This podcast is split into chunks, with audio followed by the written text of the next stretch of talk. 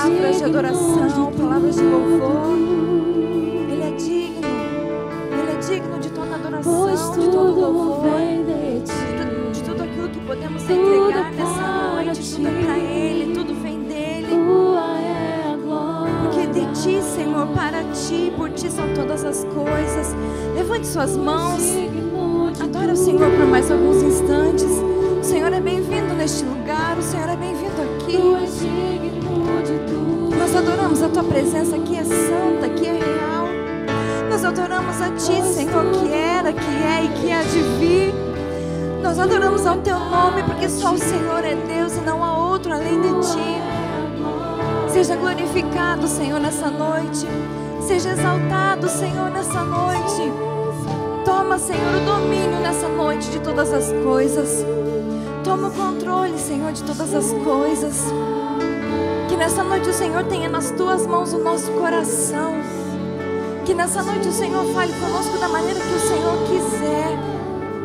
Que nessa noite, Senhor, possamos possamos ser fortalecidos na tua presença e na tua palavra.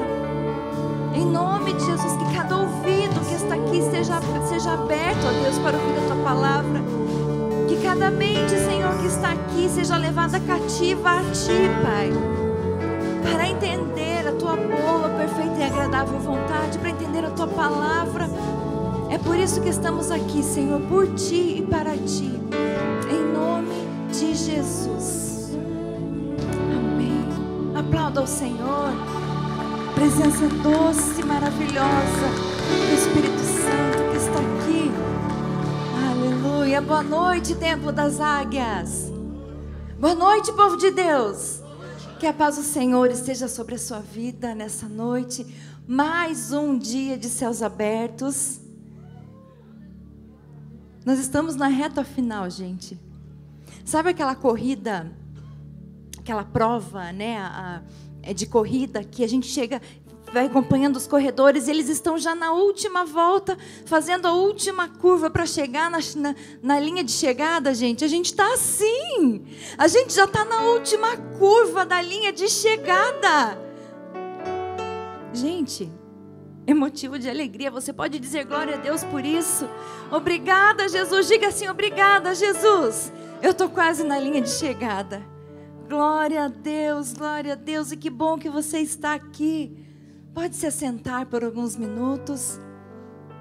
Nós estamos na linha de chegada, ali pertinho nos céus abertos. Últimos dias, últimas ministrações, últimas palavras que nós iremos ouvir.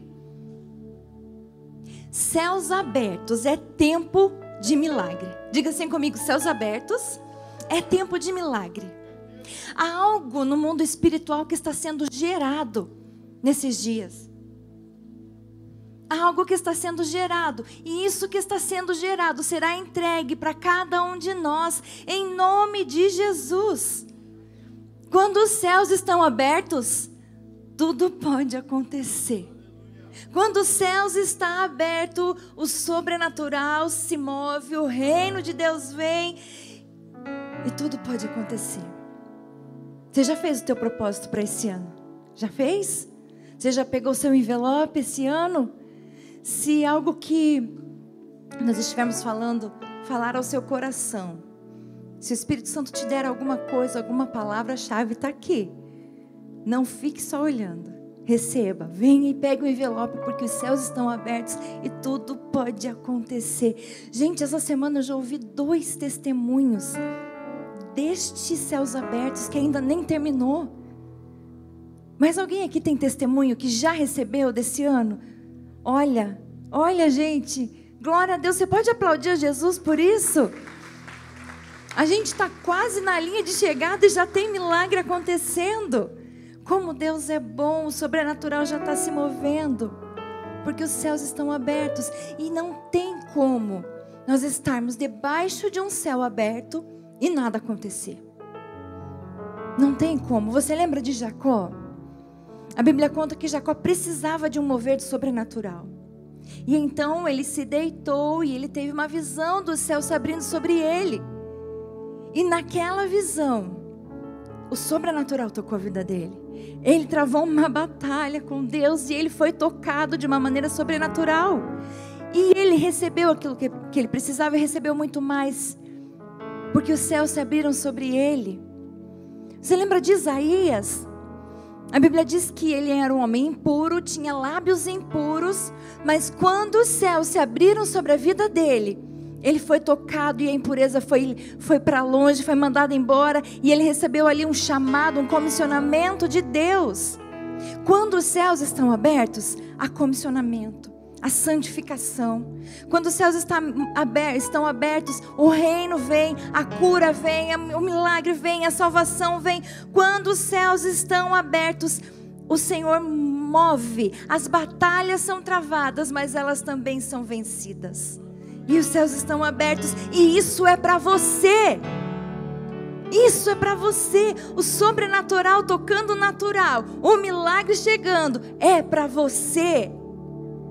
Glória a Deus. E é sobre isso que nós vamos compartilhar nessa noite. Sobre o, sobre, sobre o sobrenatural, tocando o que é natural. Sobre o reino vindo, sobre um passaporte que nos leva até o sobrenatural de Deus. É sobre isso que nós vamos falar nessa noite. Eu não sei se você precisa de um sobrenatural de Deus na sua vida. Eu preciso.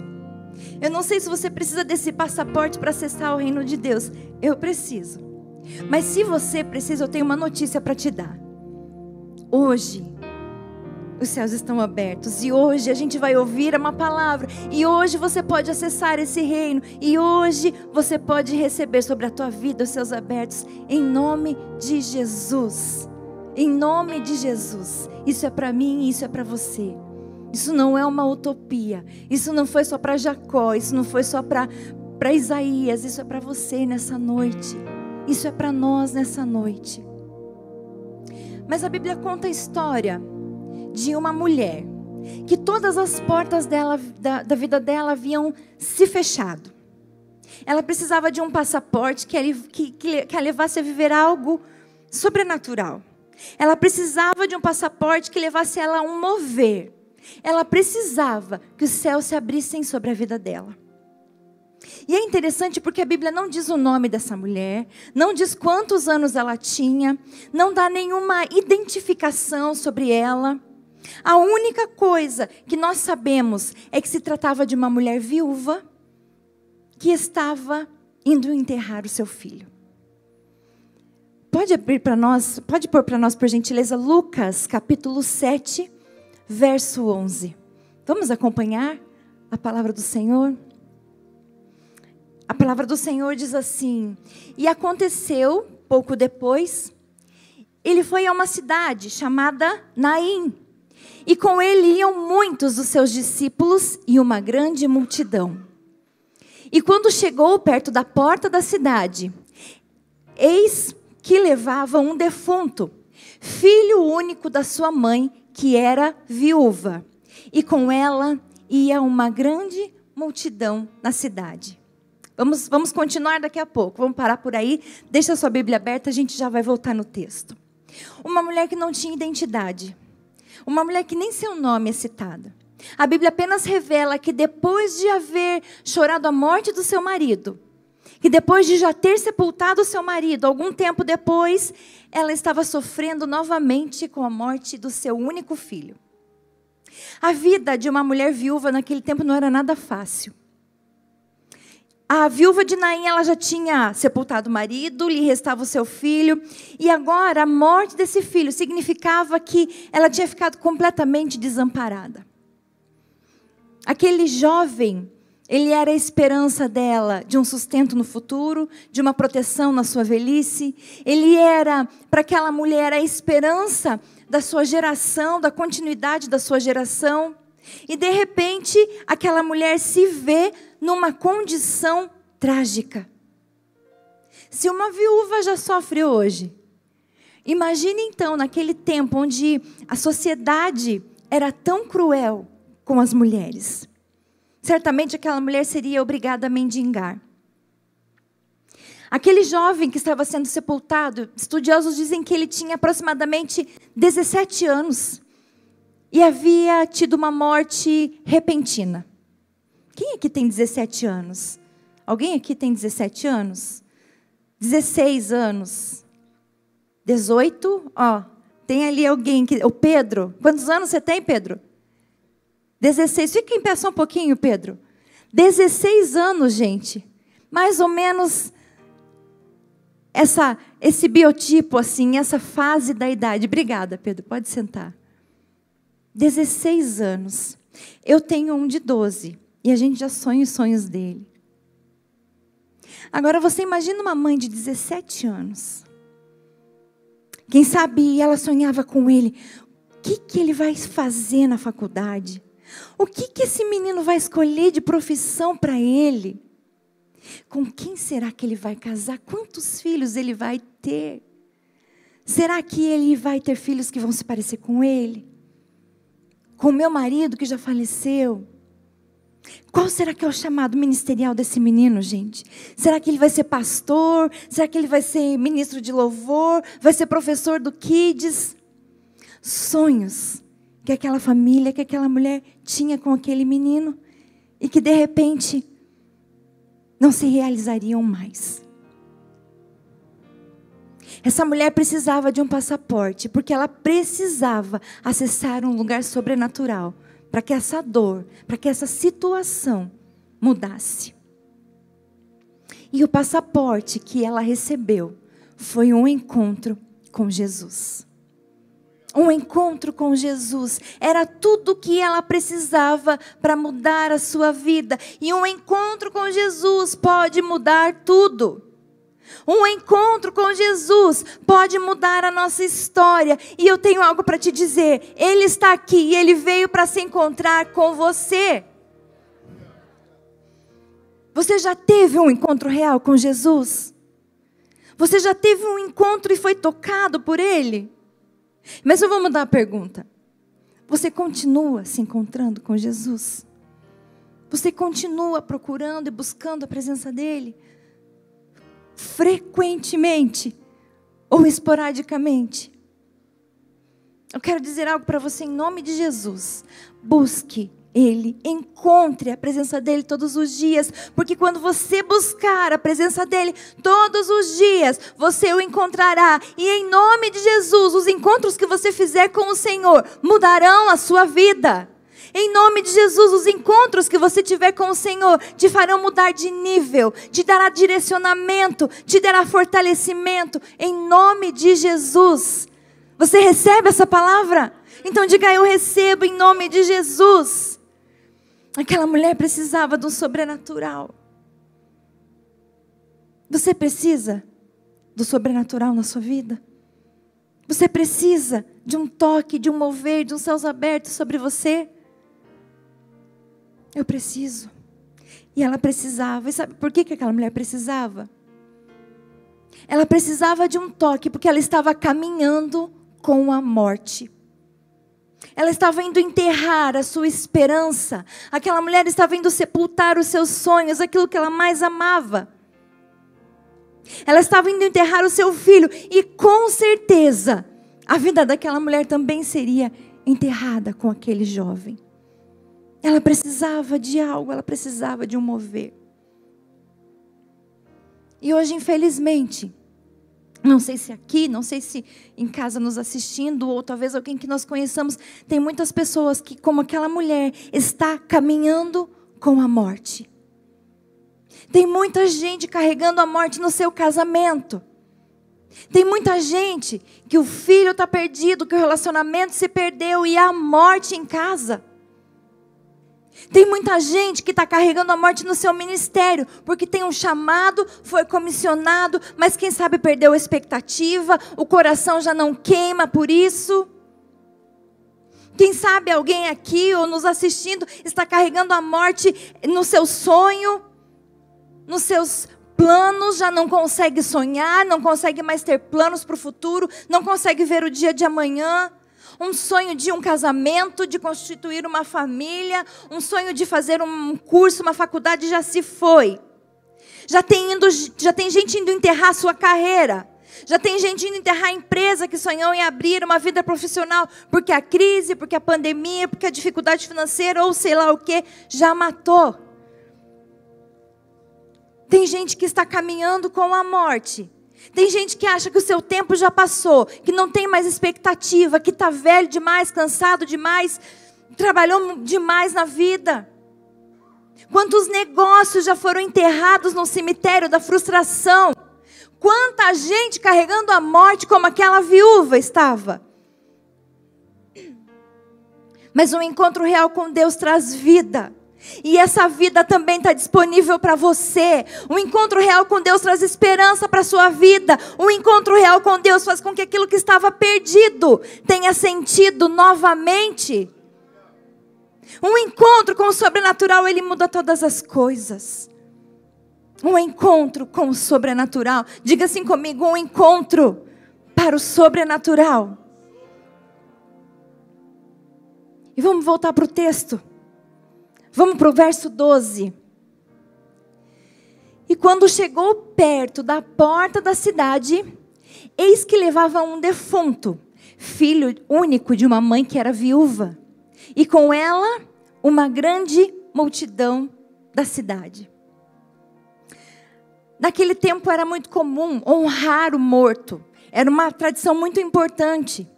Então o cortejo fúnebre, ele caminhava por toda a cidade e ali tinham parentes, amigos, e ali por onde eles passavam, as pessoas que acompanhavam se juntavam a eles.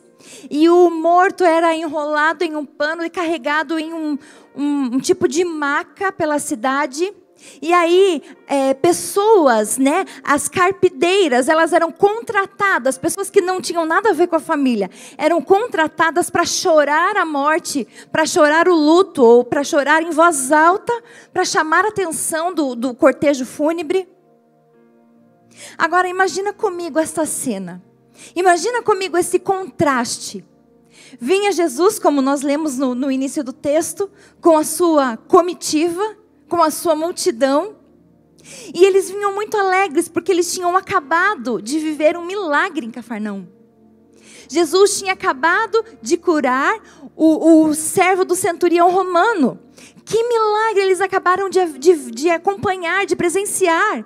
Então eles vinham alegres, felizes, homens e mulheres que andavam com Jesus, que celebravam o milagre, que adoravam a Jesus, homens e mulheres que tinham visto Jesus fazer tantas coisas incríveis, caminhavam com alegria.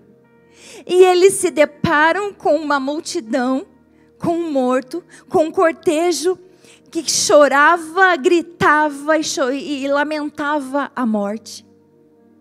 E essas duas comitivas se encontram. Você consegue imaginar essa cena, os dois grupos se encontrando? Olha só a diferença de quem estava com Jesus e de quem não estava com Jesus. A comitiva da morte, ela precisava de um passaporte para poder passar para o outro lado, que era a comitiva da vida. E eu quero fazer uma pergunta para você nessa noite. Com quem você está andando? Quem tem sido a tua companhia? Quando a gente é criança é interessante, né? Porque na escola sempre tem os grupinhos, né, pastoralho? Tem o, a turminha do fortão, tem a, forminha, a turminha dos inteligentes, tem a turminha daqueles que matam aula, tem a turminha do, da frente, que, que são os que prestam atenção na aula. E a gente sempre se identifica e anda com uma turminha em específico. Mas aí a gente cresce. E na verdade, a coisa não muda, porque a gente tem a nossa turminha que a gente se identifica, não é verdade? Mas quem é que são as pessoas que nós estamos escolhendo caminhar juntos? Será que as pessoas que nós temos andando, que nós estamos andando, são aquelas pessoas que fazem parte da multidão que lamenta, que chora? Será que a gente tem andado com as carpideiras, com aquelas pessoas que nem sentem a nossa dor, mas gostam de chorar e fazer barulho e nos lembrar dela? Será que nós temos andado com pessoas que estão ao lado oposto de Cristo, que não acreditam, que não se comprometem, que não caminham com Jesus? Será que as nossas companhias são as pessoas que nos influenciam a pecar, a mentir, que nos oferecem tantas coisas, mas que nenhuma delas podem preencher aquilo que a nossa alma precisa? Será que na nossa comitiva, a nossa, a nossa comitiva tem sido de pessoas que não agregam em nada na nossa vida com Deus? Eu quero te encorajar nessa noite. Ande com pessoas que estão perto de Jesus. Ande com pessoas que têm relacionamentos com Deus. Ande pessoas que te levantem e não que chorem a, a, dor que eles não sentem. Pessoas que te tragam vida. Ande com pessoas que andem com Jesus e não com a multidão. Ande onde Jesus está e esteja com quem Ele está. Porque onde há vida, onde há graça, onde há o Espírito Santo, há também esperança, há também vida, há também o reino e há o sobrenatural. Os dois grupos se encontram, a morte e a vida, o natural e o sobrenatural. Estão um de frente para o outro. E aí a Bíblia diz que Jesus olha para aquela mulher, no verso 13. Jesus olha para aquela mulher e disse para ela: Não chore. Não chore. Ele dá um passaporte para ela, ele dá uma chave para ela. Não chore. Fique imaginando você estar num, num, lugar assim e você vê alguém chegando e olha para a mãe daquele da pessoa que acabou de falecer e diz: "Não chora. Não chora". Essa frase que Jesus disse para a viúva não soa como algo insensível? Não chora. Aos olhos humanos, essas palavras não faziam sentido nenhum. Era incabível que uma mãe de uma viúva, que uma mãe viúva que acabasse de perder o seu filho parasse de chorar.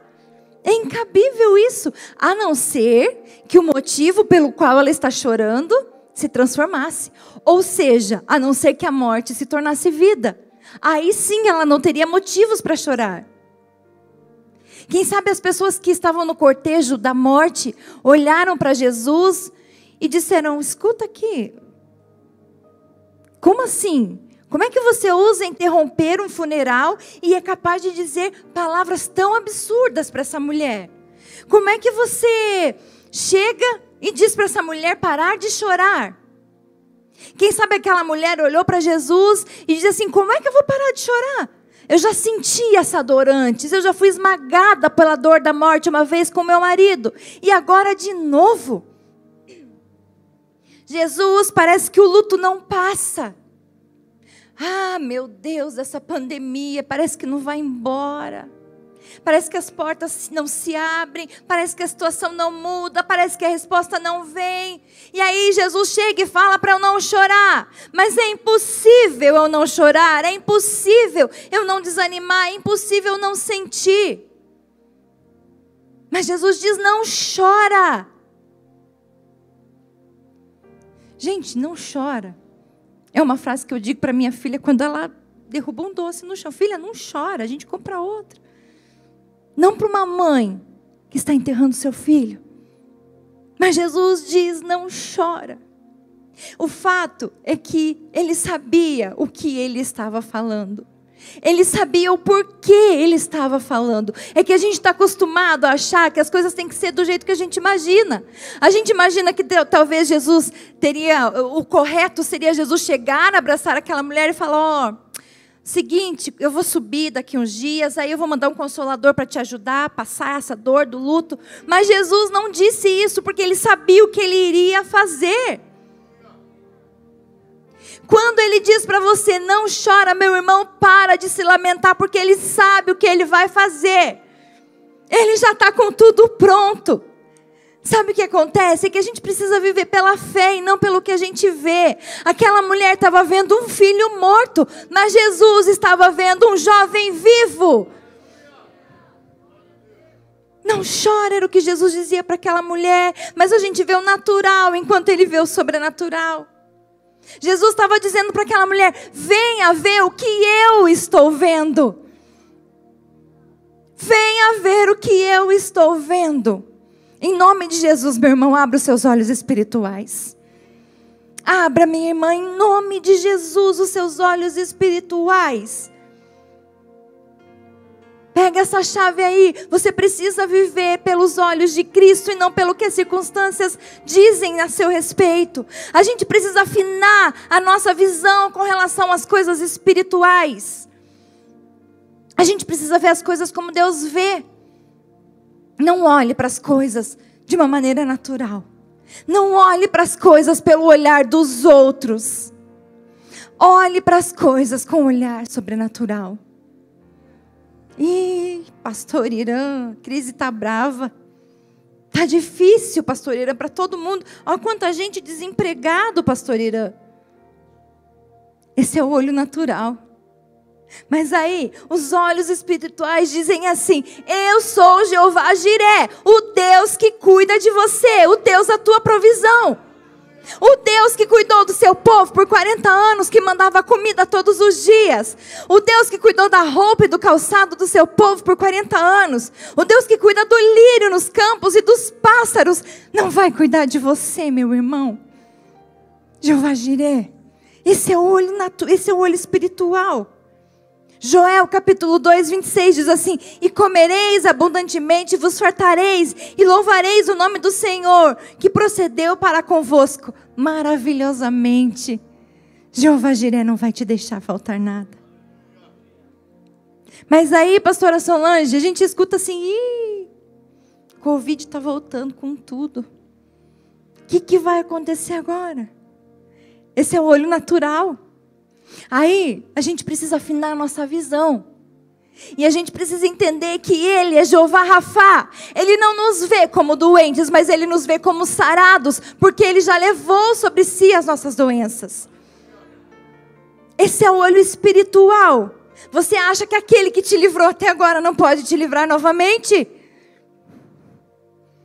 Ih, apóstola Sônia. Estamos vivendo aí um tempo de angústia. Estou com uma crise de ansiedade, de depressão. A gente nem saiu da pandemia, já está vindo coisa nova aí. Ai, meu Deus. Estou ansioso, estou deprimido, estou angustiado. O que, que eu faço? Afina a tua visão no mundo espiritual. Porque a tua visão no mundo espiritual diz que o teu Deus é Jeová Shalom, o Deus que te dá paz. E ele disse assim: A minha paz eu vos dou. Desfruta da paz de Jeová Shalom sobre a tua vida. Aleluia. Talvez os nossos olhos carnais possam dizer: olha, a luta está muito grande, está muito difícil, eu não estou aguentando. Você não sabe, Bispo Marcelo, a batalha que eu estou passando.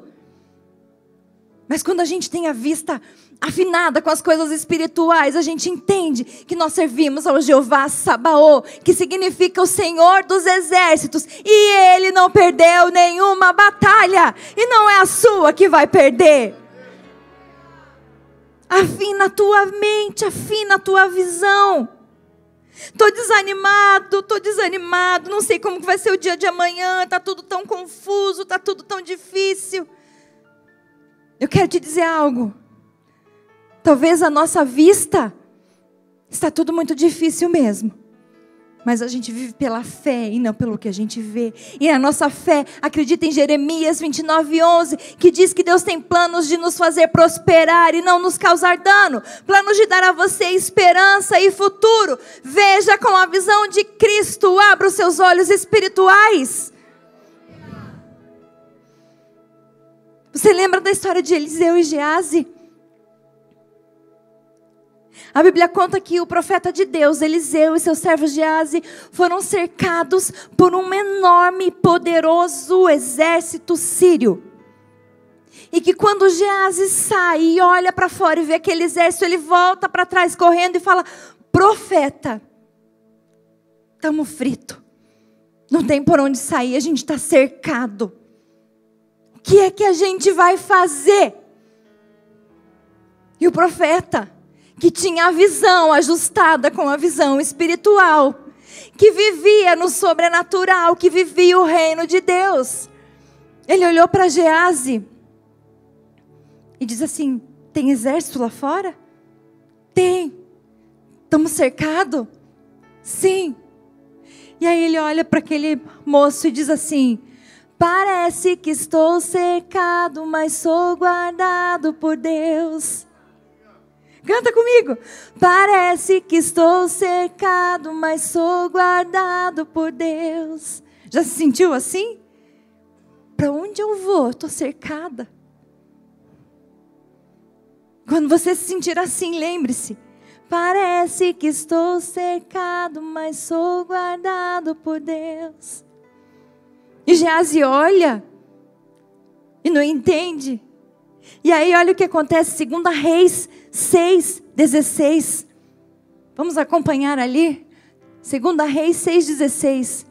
Então o profeta disse para ele: Não temas, porque mais são os que estão conosco do que os o que estão com eles. 17. E orou então Eliseu e disse: Senhor, abre os olhos desse indivíduo para que ele veja.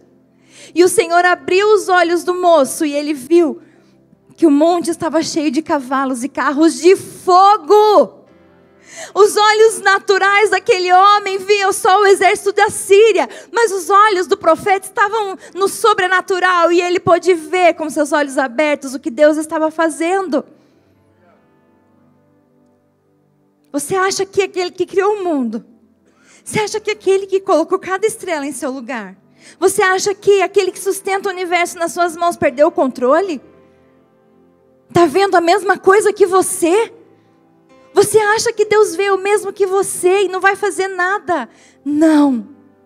Pare de olhar para as circunstâncias da sua vida e volte o seu olhar ao sobrenatural e tenha o olhar de Cristo sobre as coisas, porque nós não vivemos pela fé, ou melhor, nós vivemos pela fé e não pelo que a gente vê. Diga assim comigo: eu vivo por fé e não pelo que eu vejo. Diga mais uma vez com fé: eu vivo por fé e não pelo que eu vejo. A mensagem de Jesus era o reino, e o reino é vida. O reino é vida. E o passaporte daquela mulher era o reino, era o encontro com Jesus. E a gente recebe vida no encontro com Jesus. No encontro com Jesus, os nossos sonhos renascem as nossas esperanças ganham força, a nossa vida muda. É impossível a gente não se, a gente se encontrar com Deus e as coisas continuarem do mesmo jeito, gente, é impossível. Você quer um passaporte para o reino? Se encontre com Cristo. Se encontre com Jesus. E faça isso todos os dias da sua vida. Porque você precisa e eu também. Voltando para o texto de Lucas, verso 14. Vamos acompanhar juntos. E chegando-se, Jesus chegou perto daquela do grupo da morte, e os que levavam pararam. E Jesus disse: Jovem, eu te digo, levanta-te. A multidão que seguia o cortejo, o que aconteceu com essa multidão? Volta lá um pouquinho. Eles pararam. Eles pararam diante de Jesus. E aqui tem uma chave, irmão. Receba essa chave aí. Diante de Jesus, tudo tem que parar. Diante de Jesus, a dor tem que parar. A briga tem que parar. Diante de Jesus, o medo, a discórdia, a doença, a escassez tem que parar. Dá uma palavra aí de ordem para aquilo que está na sua vida aí que precisa parar. Diga em nome de Jesus. Você vai parar diante da presença do meu Deus. Coloca diante de Jesus aquilo que precisa parar na sua vida, irmão. Coloca diante de Jesus. Ele é mestre do sobrenatural e ele tem poder sobre todas as coisas. Declare sobre a sua vida: você é dificuldade, você, em nome de Jesus, vai parar diante do meu Jesus. Aleluia!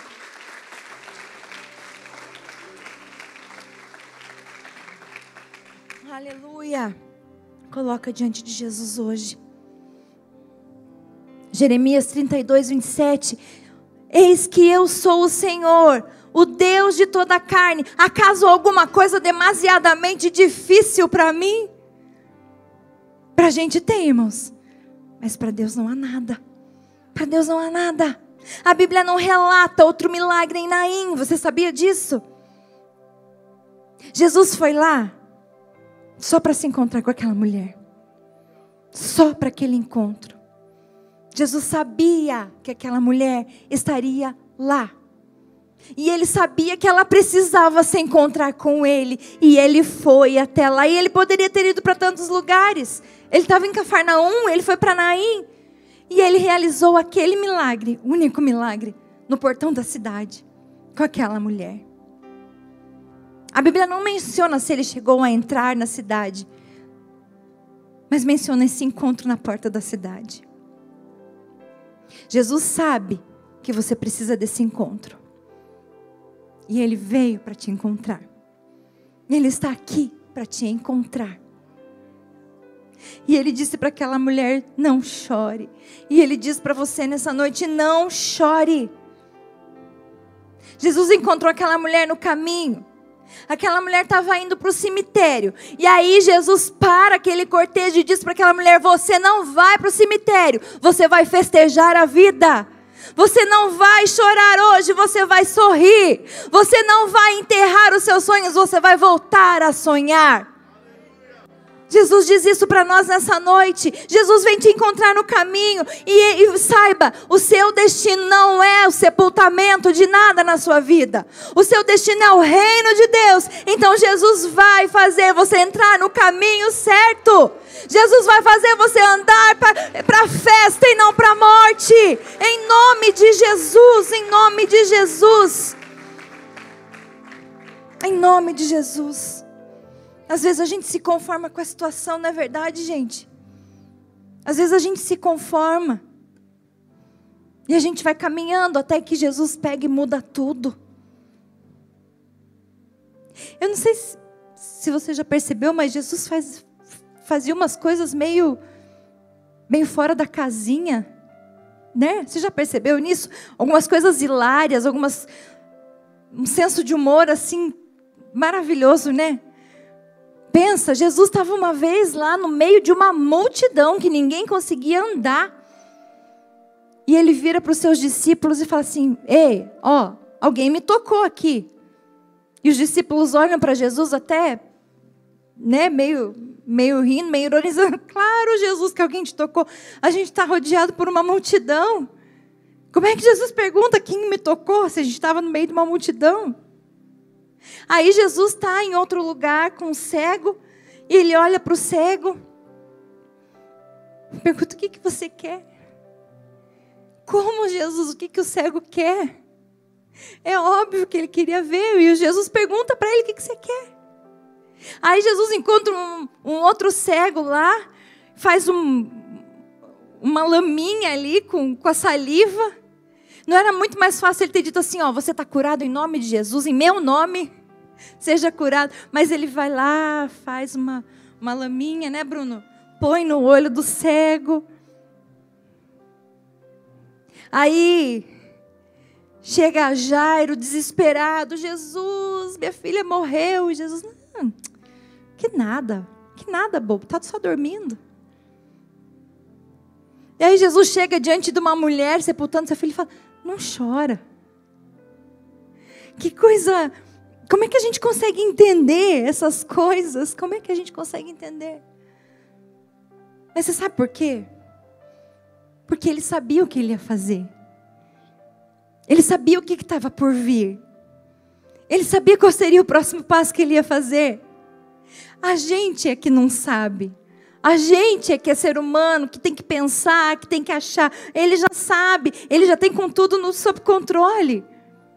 O fato é que para nós, às vezes, as coisas parecem tão grandes, não é verdade? E para Ele é tão fácil. Eu lembro que domingo agora, essa semana, nós estávamos almoçando na casa da mãe e as crianças estavam brincando lá fora descalço.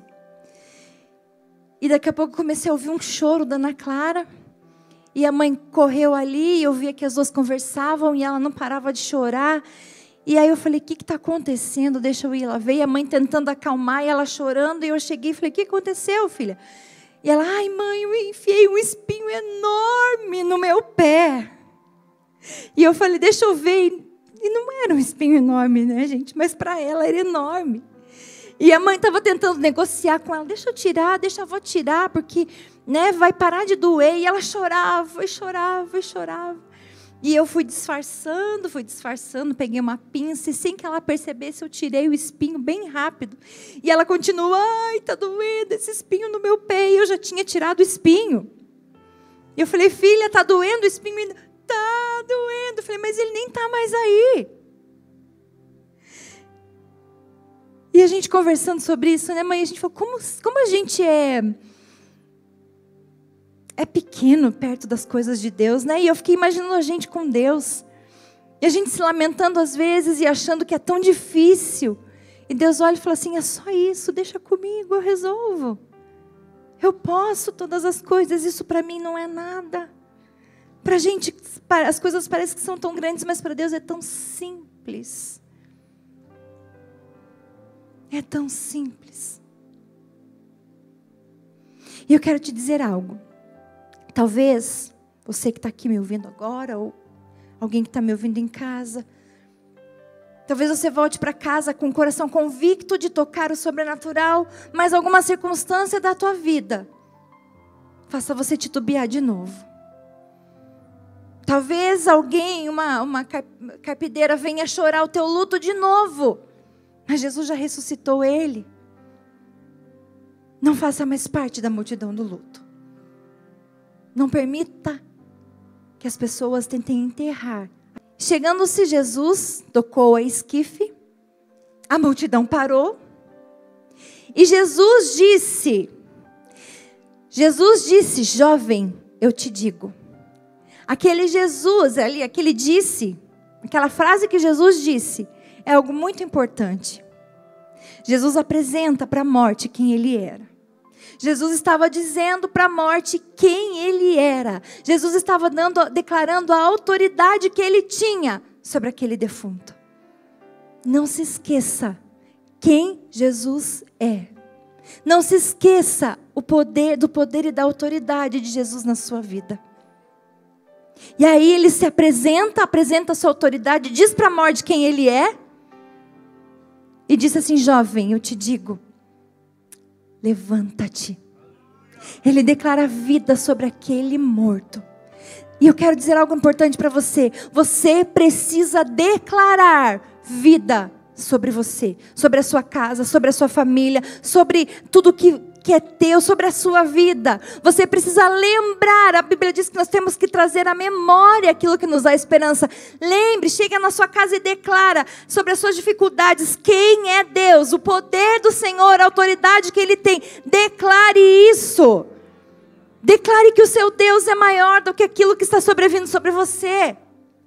E aí, levanta-te, defunto, e o defunto levantou. Pode pôr no próximo. O defunto levantou, sentou e começou a falar, gente. É isso que acontece quando Jesus chega. O que está morto ganha vida, levanta e fala. É isso que acontece quando Jesus chega. Declare sobre a tua vida. Meu irmão, saia daqui declarando vida. Saia daqui declarando. Vai levantar e vai começar a falar. Em nome de Jesus. Pensa, gente, um velório que, que o cortejo já está saindo para ir para o enterro. De repente o morto abre o caixão, levanta e começa a falar. Que cena inexplicável aquela, não foi? E aí o que, que Jesus fez? Volta lá. Ele devolveu aquele menino para sua mãe. Aquela mulher já podia secar suas lágrimas. Jesus devolveu vida para ela. E em nome de Jesus, seque as suas lágrimas, meu irmão. Jesus já devolveu a vida para você. Jesus já devolveu vida na sua casa. Em nome de Jesus, seque suas lágrimas. E a Bíblia diz que todos eles, pode passar para o próximo, de todos se apoderou o temor e glorificavam a Deus. A nossa vida vai glorificar a Deus. Porque o que está morto vai levantar e vai falar da grandeza de Deus na nossa vida, em nome de Jesus. Você consegue lembrar da visão do profeta Ezequiel? O profeta Ezequiel via um vale de ossos secos. Mas Deus via um exército de homens perfeitos e cheios de vida. É isso que Deus vê quando olha para você.